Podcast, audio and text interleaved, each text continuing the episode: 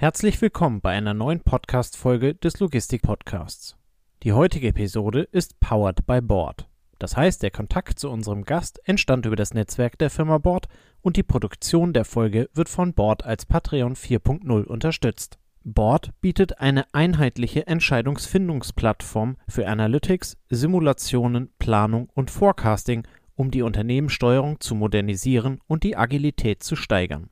Board hilft, Logistik 4.0 zu verwirklichen, weshalb wir für diese Folgen zusammenarbeiten.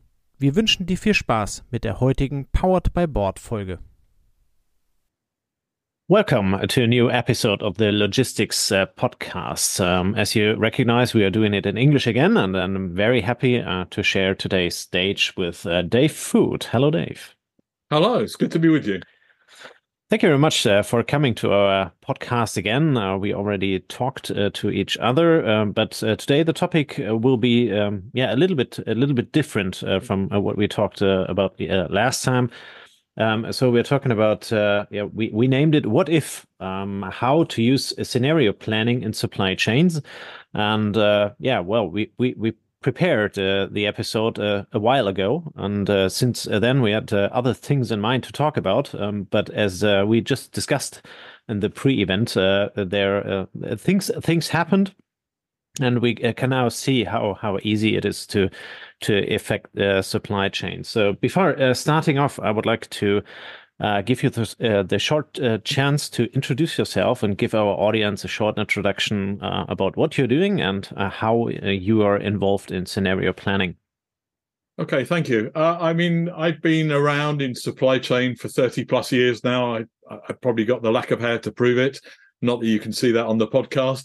But the reality is, I've, I've enjoyed working with extended supply chains, helping people to deliver um, planning capabilities, whether that's in detail in a factory, within logistics, or right across a global plan in software, um, in consultancy, and also in the world of education. I have the privilege of teaching many postgraduate students at a number of UK universities and uh, online around the world, um, and love the ability to be able to share stories, pains, um, and maybe even some, some successes, which is, I guess what today's podcast is about. So hopefully we're going to deep dive into some topics that are going to be of interest to our listeners, but they're also going to be uh, relevant to the current issues and current challenges that people find themselves in.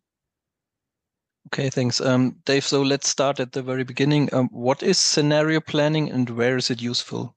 Okay, so so the first thing to, to, to, to we we need to build this out. First point is what is planning you know, and planning is forward looking. That's the first thing. It's not backward looking, it's forward looking in time buckets. Now, we'll come back to define that in a moment um, and try and produce something that um, assembles a set of unknown or variable parameters to give us a view of the future. You know, that might be demand, what are we going to sell? That might be supply, what are we going to buy?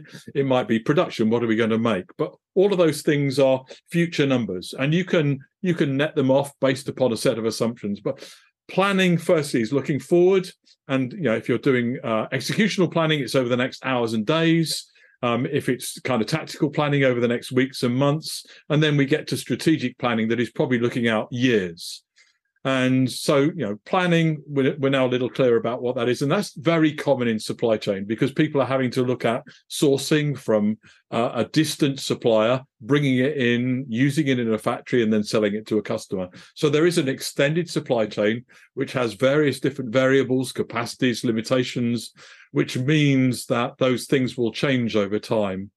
And so one of the challenges is that you can produce a plan. What is my snapshot of the future? Based upon what I know now. But of course, there are things that might happen in the future. Um, for for example, we, we didn't predict COVID, but we can say what would happen if another pandemic happened.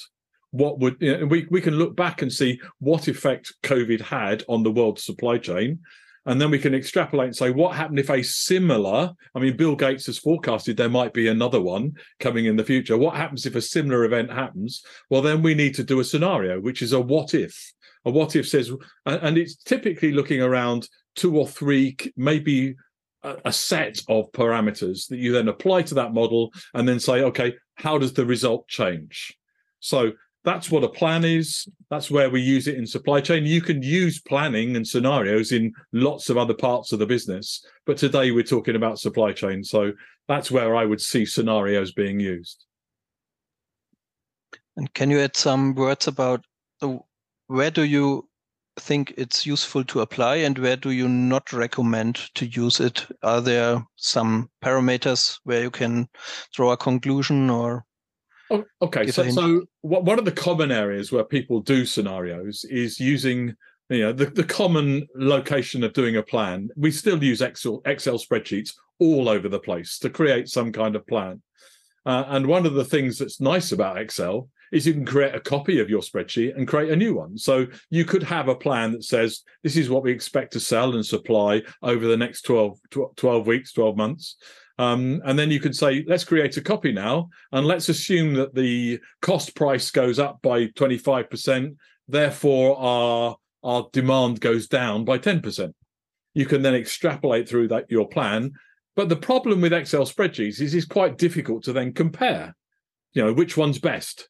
If you've got a whole set of different parameters, a set of different variables, then the consequence is okay, which is the best plan? Well, that depends on how you measure. If you're measuring on plant efficiency, you might want to choose plan A. If you want to measure on profitability, you might want to choose plan B.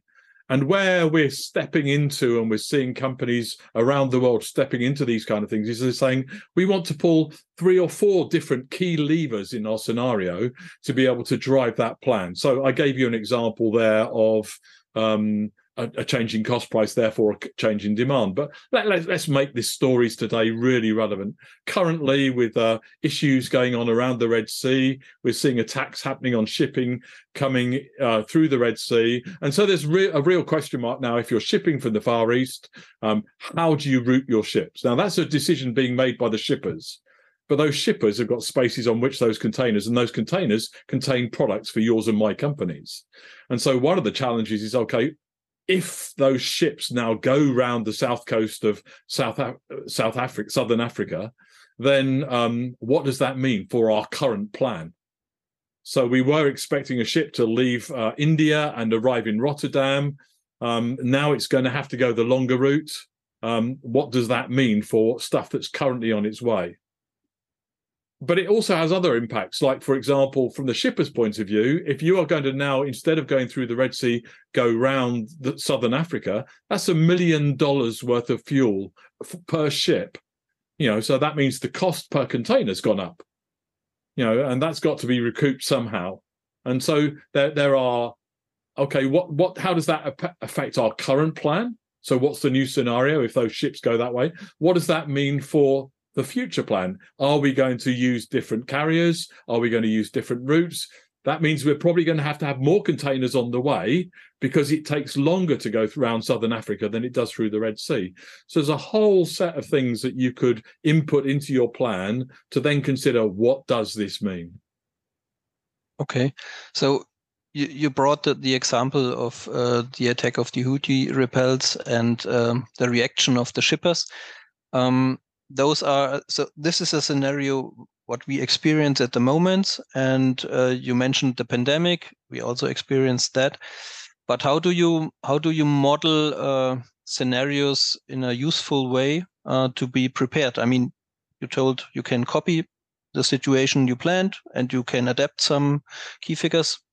Is there an an, an, uh, an best best practice approach to do so? Well I, I think as soon as you start modeling for a specific scenario, you get into some real detail, like you know how many days delay does that actually mean?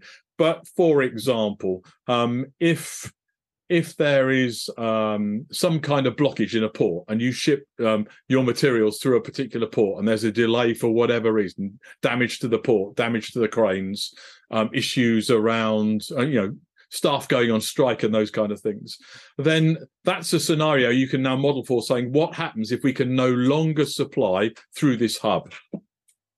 Um, what does that mean if we can? Um, we have to think about an alternative plan. And some of those challenges are the kind of things where you can be a bit more generic. So rather than um, planning for a specific event, you say, what happens if there is a 20% delay from all our suppliers. or all our suppliers in this geography. So you can then apply that across that set of suppliers, that set of distribution hubs, whatever. I, I mean, I, I'll give you a specific example. You can think about closing a hub a distribution center and, and saying, you know, might be flooding, it might it might be a fire, it might be a whole bunch of things. But okay, if this hub got closed, what does that mean? And because you've already got your network model built in your distribution plan, you can actually close that hub and say, okay, what what does this now put at risk? Which customers does it impact?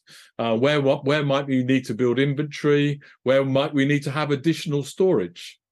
Um, and so I would best practice would say don't try and model for everything. Model for the, the most significant, and this is where you get into risk profiling, where you're saying what is the most significant impact and how likely is it to occur? You know, if you use those scale, just a simple scaling of one to five that says, okay, if one is it's not going to happen, uh, um, one is it's going to happen rarely, and five is um, five is it's going to happen frequently and then the impact of it again the same scale then you know if it gets a score of more than 20 you really do need to plan for that scenario. If you're getting a score of 10 or less probably you can the other parameters in your planning processes will cover for that kind of variability. Okay this way you focus on the the high impact events and i think uh, the the example of the warehouse closing is very good because often you see scenario planning as imagining different futures. And so it's not about if a pandemic uh, causes you to close a warehouse or a flood or something else. It's only closing the warehouse it's an important point. So the yeah the fact that affects uh, your processes and your network. And then you concentrate on the effects this event has and not so much on the surroundings on other other stuff yeah. So an iterative process to go through is that often when you um, pick up a scenario you then model that scenario in your plan and then you realize there is data you don't have to be able to create your new alternatives. Let, let's say you close a particular port location and that means that that capacity is no longer available and then when you run it through your plan you realize that 20% of your business is at risk then you, you immediately go, okay, what's the alternative? We, you won't have that data in your plan at that point, but then you will do some research. You will look at some alternatives, maybe a 3PL or a 4PL, who will help you to um, give you some capacity in that particular location. Then you can build those numbers back into your plan. And that, then it moves from being a scenario to being an alternative because you've already got the contract in place. You already understand how it works. And now you're switching between supply A, supply B. Okay, and by doing so, you also learn um, about the best alternative available to something you use today. So it might also affect your knowledge about cost structures and uh, about yeah shifting uh, shifting your network in a tactical way. Yeah. Yeah. Okay. Okay. Very good. Um, so um, when when you decide as a company uh, to do scenario planning, what what do you need? What what tool set do you need, and what data do you need? Well, the first thing you, you do need data, um, and you need data at a level that you want to plan at. So there's no point in having high level data if you are then having to make granular decisions. So you need the data at the right kind of level to enable you to twist the Rubik's cube at the level that is meaningful for you. Um, so whether that's whether that's city or whether that's country, whether that's by um, distribution hub or or and whether it's in units or in value, um, are all depending on who's looking at the plan and how they're validating it. Now, typically you can start in an Excel spreadsheet, but you will reach the limits of your Excel spreadsheets fairly quickly, both in terms of the size of the spreadsheet, keeping the spreadsheet up to date, um, but then also being able to compare different scenarios. So having a planning platform that enables you to take a plan and create a copy of a plan and then compare those two plans is where enterprise planning really comes of its own. Tools like Board help to do that to be able to create your hierarchical plan, top down, bottom up, so that you can reconcile that plan, but now create a new scenario. Now, in theory, you can create lots of scenarios, but in reality, you want to create key scenarios so that you're not trying to look at a hundred different alternatives know the planner is not going to want to look at those 100 different alternatives and maintain them. So that's where you come to okay what's significant? What's the impact? And therefore how do i model that scenario to then recommend a choice maybe to the executive board as to a decision that might be taken? And one of the best practices that i recommend is that you empower your planning team to make a recommendation so that the executive team can then take that recommendation. So you you know you might have a number of different scenarios, number of different dimensions that what you want to be considered. The planning team go away and do that, look at different scenarios, and then they present their recommendation and then an alternative to the board because there might need to be investment, might need to be overtime shifts, might need to be, you know, uh, a new contract put in place. Okay, um, thank you very much. Um, when when we talked about uh, the future of supply chain in our last episode, um, we came to the point uh, where we yeah try to discover um, the the future um, within the uh, connecting parts, uh, the the stakeholders around you. So when you uh, when when you give the statement, uh, your your planning process or your scenario planning is something you give to your planning team. Um, how how much um, of it is it um, maybe maybe clever or smart um, to to connect with your uh, with your maybe supplier, with your um, uh, with your customers, um, with with whomever, uh, maybe with your bank as well, uh, what you just mentioned, um, to maybe um, lower the risks in your planning, but also to to to lower the risk in, in, in other scenarios where you are part of of a scenario from someone else. So, so part of the challenge is the confidence in your own plan know, and until you're confident about your own plan, you're not going to share it with your suppliers or your customers, and certainly not the bank. Um, but on the other hand, um, forewarned is forearmed, and so consequently, having um, having fresher visibility, having extended visibility to your thinking, your planning, um, your extended supply chain gives advantages to everybody. So, for example, let's say that your customer offers you their forecast of how they're go- they're expecting to sell your products. You may not want to hardwire that into your planning process, but at least having that visible in your planning port- portal, be able to look at, okay, here's the forecast we expect to sell to this customer, and um, this is what they think they're going to say. Now, when those numbers are marginally different, okay, you live with it. But if you expect you're forecasting to sell 10,000 next month or in a couple of months' time, and your customer is saying we're expecting to sell 20,000, you might go, might ask the question, why why the difference? Oh, we're planning a promotion. Suddenly you've got visibility of something you did not know about before. Now that's got to be useful. And, and so that that would be useful. But I'll also give you a, a different area. As as as you mentioned, banks. Um, I did a project um, quite a few years ago now, working with um, banking and financing the supply chain, and working with high-end fashion handbags. And these high-end fashion fashion handbags, you know, they're, they're typically manufactured, I think in this case, in India and Pakistan. Um, and one of the key uh, components is the leather that goes into those handbags. So this high-end fashion bags that are sold for thousands of euros uh, were placing orders upon their uh, upon the factories to make those handbags, and they were placing orders upon um, the, le- the, producers of the leather. But the reality was, until the producers of the leather had the actual order, so they might get a forecast, but until they had the actual order, they didn't do anything. And so once a new handbag was launched, the orders would be placed upon the suppliers, and then there would be this delay um, as the leather was procured and shipped into the factories. What they did was they then worked with their bank to say, okay, we're happy to underwrite our forecasts. And therefore, the bank was willing to offer finance to the leather producers to say, we're happy to help you to fund to source the leather because we have competent visibility into the forecast of how this leather is going to be used, which meant A, the leather producers got cheaper financing. B, they were able to do it more quickly, which just took all the disconnections out of the sourcing process. So I think sharing data can be useful, but you've got to be wise about it. And I wouldn't necessarily put it all into all my chips onto onto the number 36 on the roulette table. Of course. Uh, I mean, uh, in in the end we're we're companies uh, i was not talking about uh, uh, maybe maybe publishing our uh, scenario planning via x or instagram but uh, uh, having a deeper connection um, through supply chain, it might be sensible to to connect uh, with the scenario plan a little bit more, as you just mentioned. I mean, if a customer comes around, or uh, if you are planning to maybe um, maybe sell the double amount uh, what you did last year, someone has to know. Otherwise, you will be out of stock, or your customer will be unsatisfied. Um, so there there is a chance, and I think as long as you're on a, on a base where you can uh, find a solution uh, which which fits everyone's scenarios in the end it's uh, it's it's quite interesting.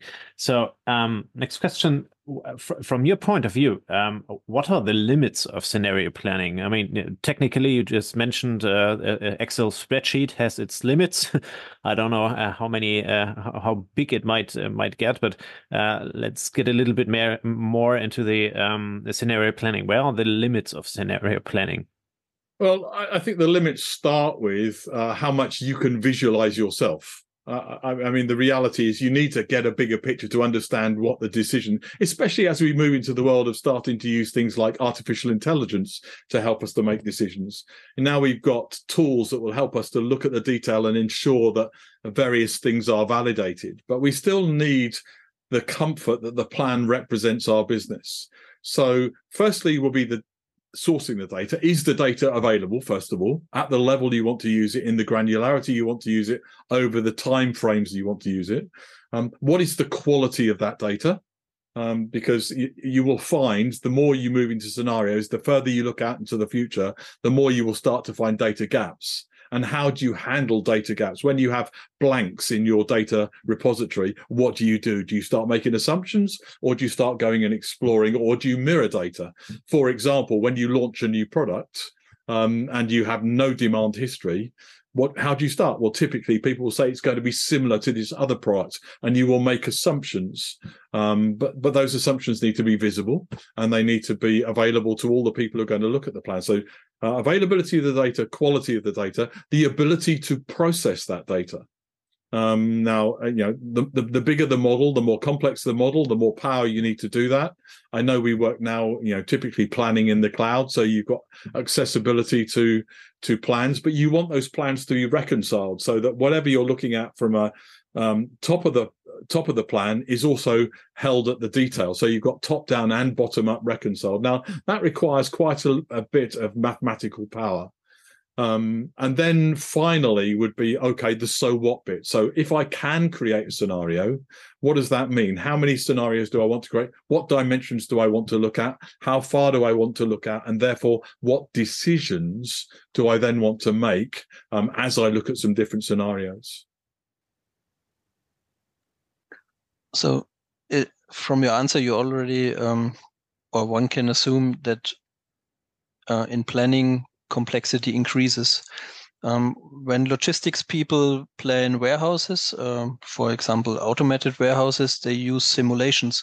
Do you have any experience that also in scenario planning or in business planning, simulations will uh, play a role in the future?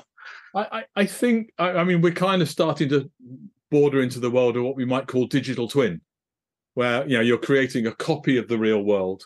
And i think I, think we've I, I, my experience is we're getting a little bit of digital twin fatigue here because people have said we can create a digital copy of the real world and we can go and create scenarios. But the reality is i think people are wanting and being able to look into what's the virtual reality so okay in this new world whatever it is so let's say you you you plan you had a warehouse and you now said let's double the size of this warehouse Okay, well, so logically, you can put all the parameters into double the size of your warehouse, but you're probably going to change your warehouse layout. You're probably going to reconfigure things as you double the size of the warehouse. You're not just going to have two warehouses exactly copied. And so the flow of the inventory around there, you want to visualize that. And so I, I, think there's a place where, as we move into looking at scenarios and considering different things, we want to be able to say, what does it look like? What does it feel like? How's it going to operate? How am I going to use it? Um, and many, many years ago, I used to run an, a warehouse, a lights out warehouse in in Austria, actually. Um, and you know, we had to visualize a whole bunch of things because it was completely automated. Um, and it was completely automated, and therefore you could create a virtual schematic of it because there was no people to consider. As soon as you start to bring people in, then things start to become a little uncertain as the uh, robotic human interface starts to mean that uncertainty and behavior becomes something you have to predict to be able to create your virtual scenarios.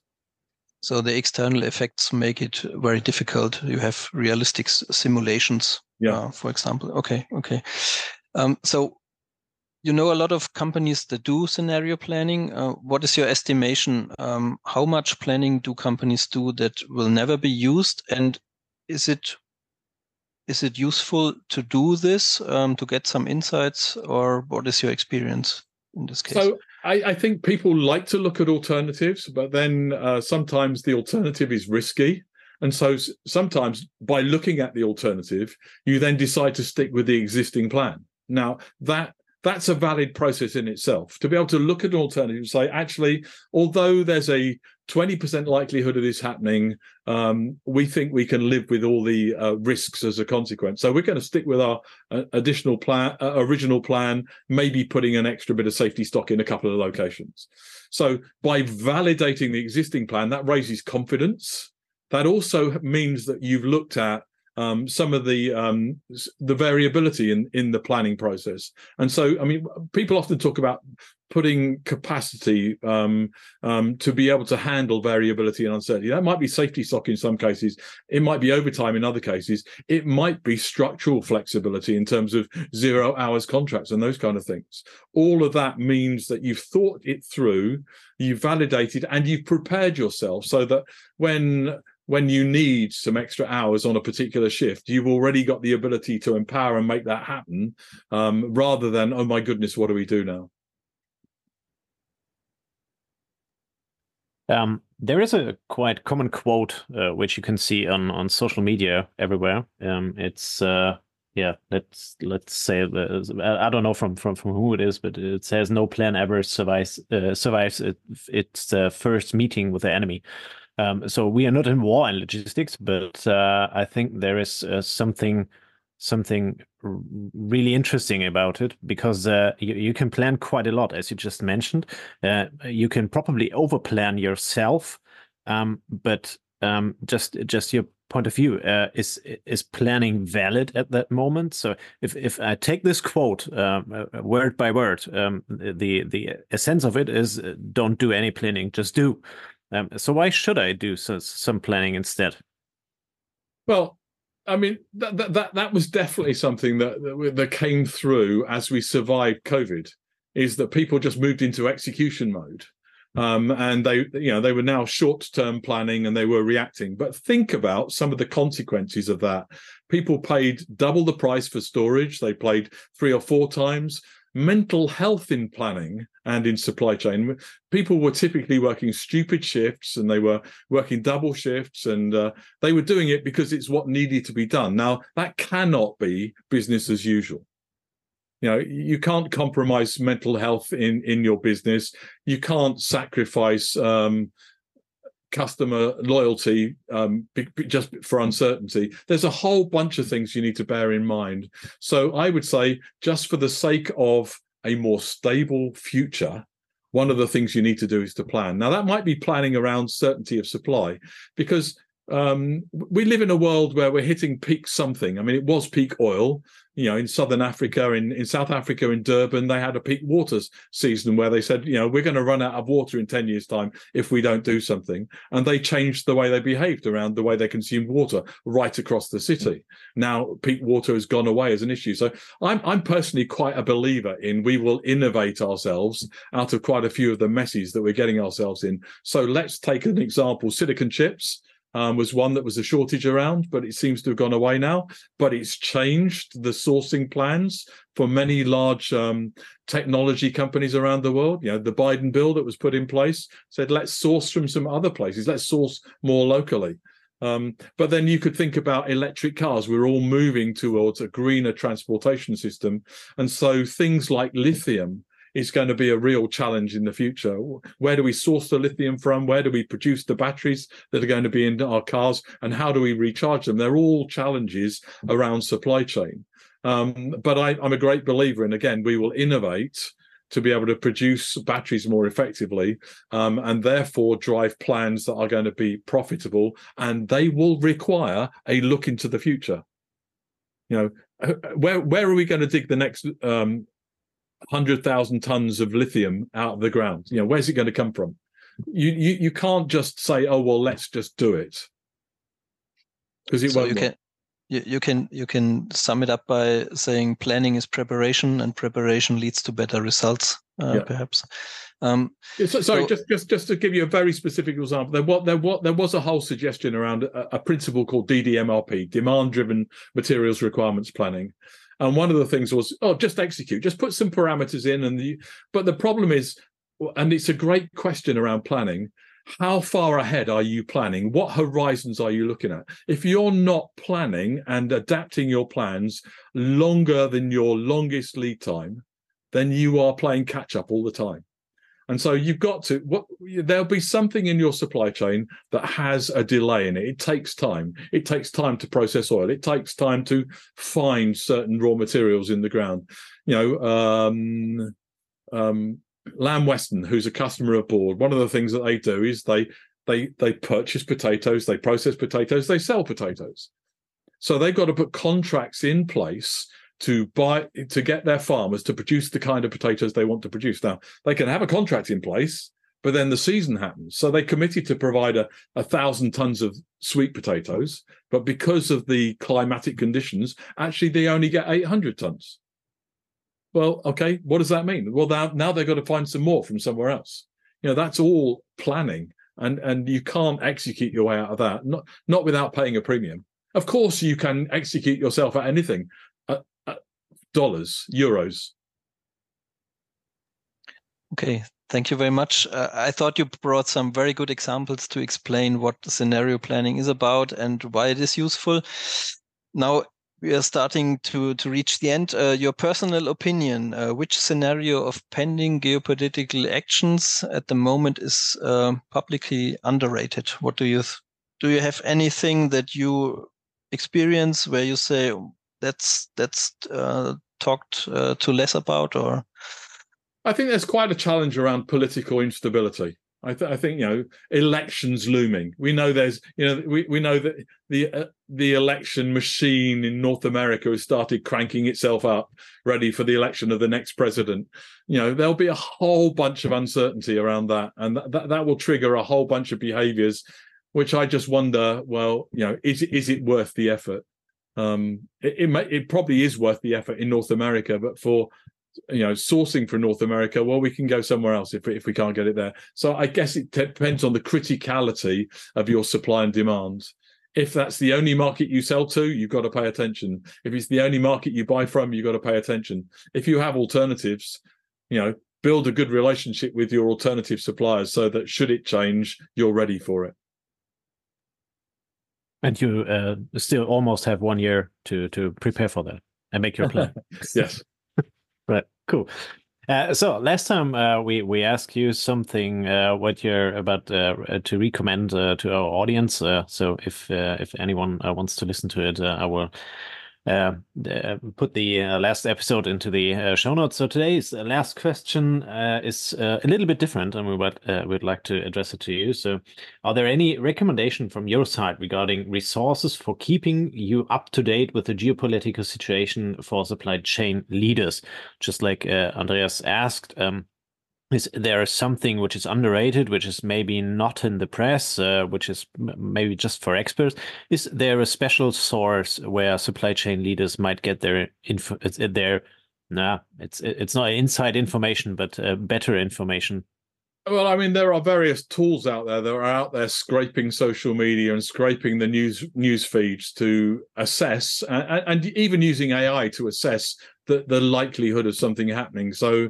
Um, an interesting scenario that I might just throw back at you was um, I did some research a, uh, a, number of years ago now when we were looking at tornadoes in South um, Southeast America, and you know you know there's a, a tornado season when there's a whole bunch at risk, and one of the things that we paid attention to was pop tarts and bottled water. Um, and, and, through some research looking at a whole bunch of demand signals, you could understand how significant a tornado might be by the buying patterns of the people because it was their perception of what they saw on the news as to how they might respond. And so, just by paying attention to how many bottles of water were being sold out of Walmart or how many Pop Tarts were being sold out of Walmart, gave you an indication about the, the, the perception of how likely there was going to be a tornado strike on mainland uh, southeast uh, North America. So some some kind of uh, connecting the dots uh, of of uh, maybe maybe events and trends to each other um, and make your yeah like like your own conclusion out of it uh, depending on your scenario planning, right? I, I think whatever you take, whatever source of trusted advice you take, you've then got to look at it and then you've got to decide, okay, am I going to respond to that or I'm not? Am I not? And that's the key question. So you can have stuff being sourced to you through uh, social media, through um, risk platforms. You can do all of that, but ultimately the question comes down to you. So what are you going to do? And that, that, that's that's the challenge. You can you can get more and more information coming to you, but if you don't do anything about it, what's the point? Okay, cool. So, Dave, uh, thank you very much for uh, coming to our podcast uh, for another time. It was very interesting to um, yeah uh, dig a little bit deeper into into scenario planning and to um, get an intention about uh, how to plan your scenario. It's not just uh, plan a but a lot of alternatives uh, which you have to rate and uh, risk rate in the end whether they are maybe happening or not and how you uh, how you take the influence of the event uh, to to your scenario. So, thank you very much for your time. It was uh, great to have you here again. And uh, yeah, let's let's see uh, what what will happen. So, what what what if uh, what will happen in the future? So, thank you very much. Thank you. So, dear audience, uh, that's it for today. We will uh, meet again next Friday evening uh, with the next episode, and uh, we will we are looking forward to it. So, have a nice uh, weekend, uh, enjoy it, and let's see you next week. Thank you very much. Bye.